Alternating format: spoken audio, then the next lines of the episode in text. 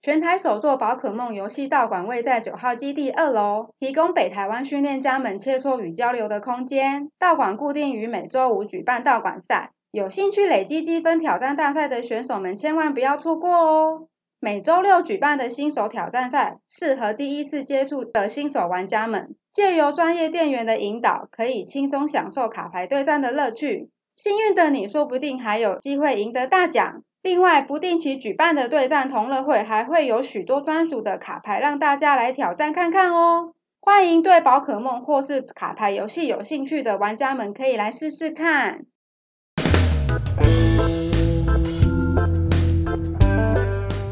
行动星球奶哥的乐活世界。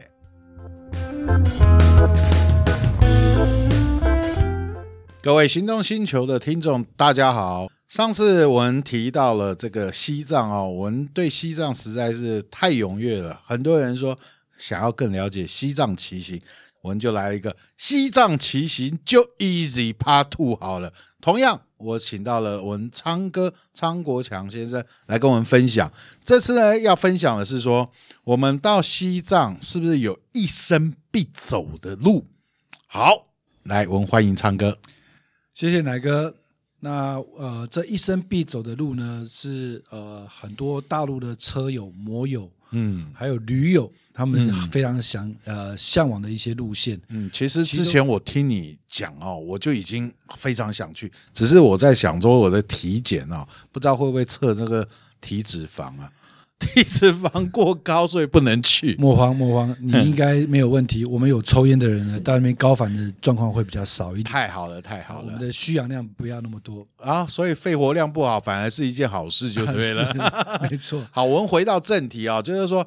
上次有提到西藏，那我们有一些必走之路，你觉得有什么必须推荐？呃，在当地的摩友呢，他们有一个叫做“一错再错”，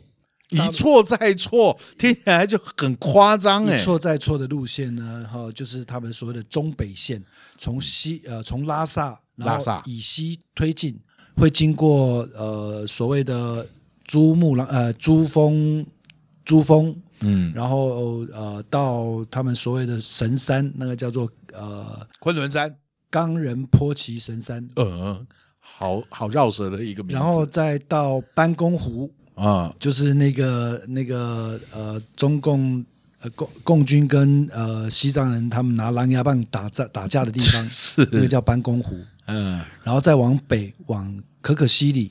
然后还有就是呃羌塘等无人区，这个就是它是所谓的大环线，这个是最漂亮最美的无人区。那这一个大环线大概一圈下来要几公里啊？呃四千五百公里左右，四千五百公里，如果这样要安排行程，你建议要多久啊？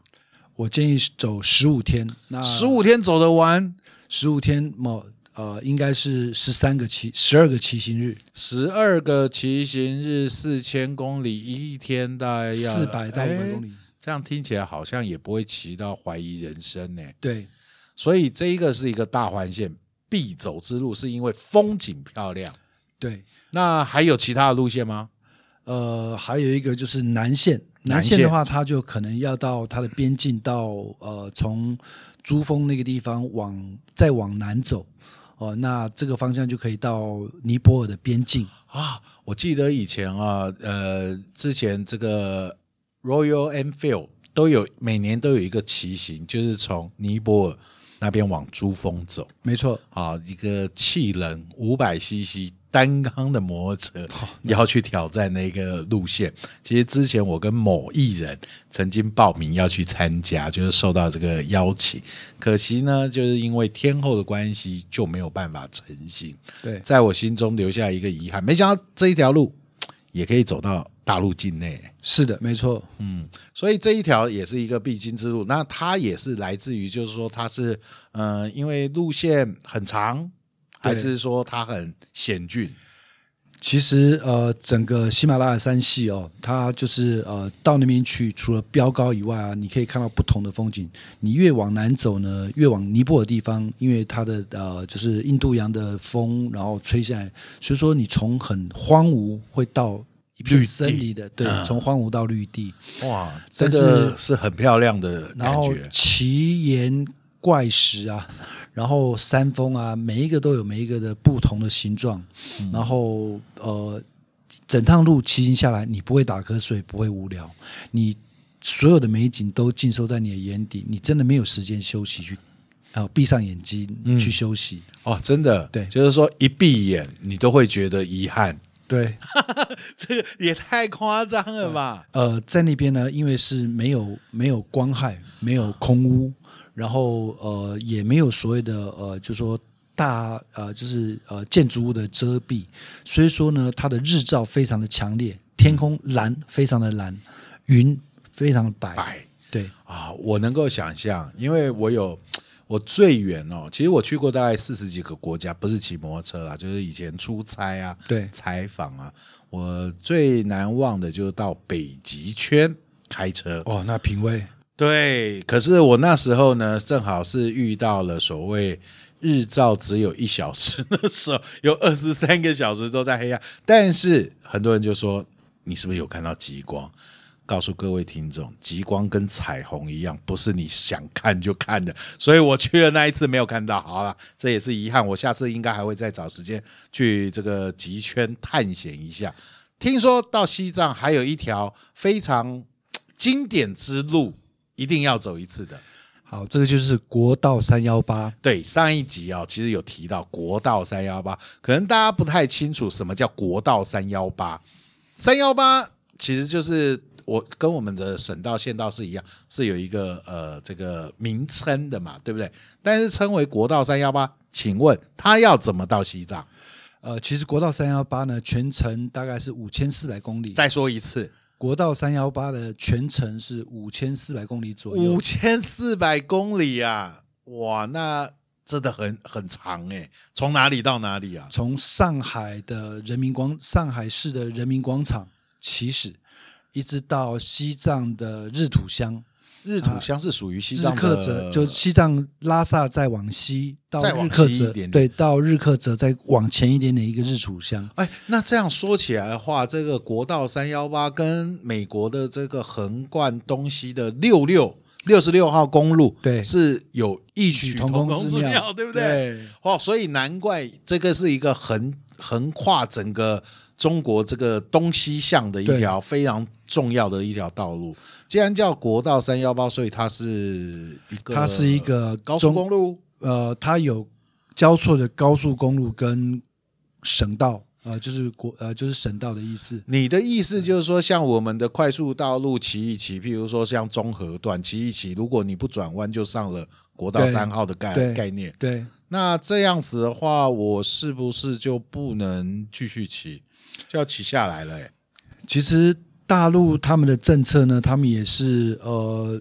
呃也是禁止摩托车上高速公路，但是有一些摩友呢，他们也为了省时，他们就硬闯高速公路，但是也不会被拦下来。哦，哦因为他们不拦的啦，对对不对？对所以以这样子走的话，五千四百多公里的话，那个要骑多久啊？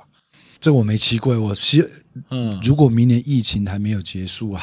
然后还是在封闭在这个。这个地方，我有可能会去，呃，到当地去关十四天，然后再做大陆的环中国骑行。哇我有这个构想呃有这个打算。如果完成这一个的话，我觉得此生的这一个勋章啊，不止盖上一个，而且这个梦想也达成了一个，对对不对？对，所以讲到了这个国道三幺八，嗯，它是一个混合型的，就是说国道跟对省道混合型的一条道路但。是奶哥，其实最漂亮的国道三幺八呢，是他们叫做中国的景观道路。那这一段路呢，是应该是从四川的成都、一直到拉萨嗯这一段，就最后的那一段了。对，就从四川成都到拉萨。嗯那呃，过了拉萨呢，再到日喀则，然后在日土乡那边会接到一个叫做国道二幺九，二幺九，那个是属于新藏线。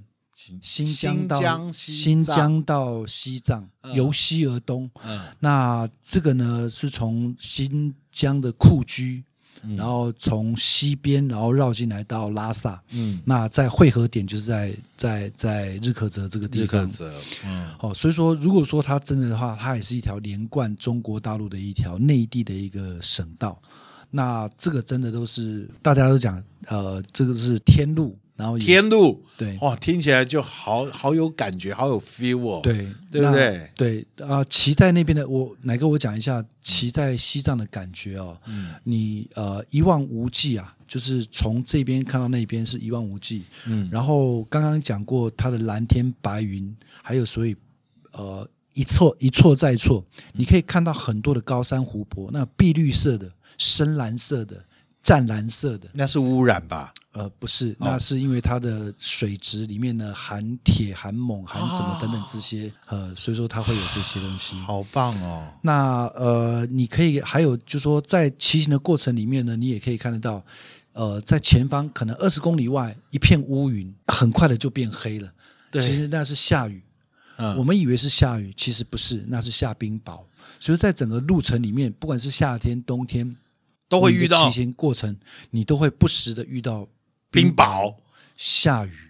哦，然后马上又放晴，甚至可以看到所谓的泥。嗯，泥是呃彩虹是一道，对泥是两道。两道我们呃上次带的团呢，我们就呃就看到了泥，那哇，而且就在你的眼前。真的，而且因为你说的没有建筑物，没有人工的东西，然后远远的就好像。应该说远在天边，近近在在眼眼前那种感觉，对对不对？所以一望无际的这种无还有边际的公路了，矮矮的高峰，对，因为它很远，对不对？所以这个直道如果直行的话，它这样子直线距离目视大概要骑哦几公里，那大概是四五十公里以后了。四五十公里啊！我想我们这个视野真的很难想象，四五十公里一直看着是好像一直骑，永远都骑不到，就在前面又骑不到的那种感觉，对不而对？且哪个在环北，就是我我讲的，就是呃大环线的北边那四大无人区，中国呃就是说西藏的最四大无人区呢，阿里区、可可西里、羌塘跟阿尔金山嗯这四个区域，那我们可以在路上呢就可以看到藏羚羊，幻想中的藏羚羊，嗯，那还有看到狼、熊，运气好的话可能看到藏就是西藏的呃野牛。就野是牛藏牦呃野牦牛，野牦牛，哎，讲到这一个，你既然讲到说它看起来是这么的无人烟又荒凉，这个导航还有用吗？我应该没有讯号了吧？App 就没有用了。呃，对，有一些地方呃是 App，你真的就是呃下载大陆的那个高德地图或者是百度地图里面，它有所谓离线地图。哦，所以我们还可以利用 GPS，应该还在了。其实也不用担心啦，因不为我用们担就走的三幺八就是这么一条线。啊，你的意思你是看着说路标它，旁边完全没有其他的路？呃，对，除非你到了一个乡城镇镇、城镇里面，嗯它才会有一些岔路。岔路原则上，在大陆上的话，你只要执行就是这条大路就对了。哎，可是如果直行骑五十公里，应该会睡着吧？以我的经验来说，呃，其实呃，我们都会管控在大概一百公里左右休息一下，休息的时间大概会有点吗？还是说像我们停在路边都是点。真的哦、我以为像我们一样，就小七停下来，对不对？你知道台湾有很多咖啡骑士，就是只喝咖啡的骑士。奶哥又讲到重点了，在大陆的加油，在西藏加油，它是一个很严重的问题，那怎么办？背油它不让你携带，做携带预备油箱。那怎么办呢？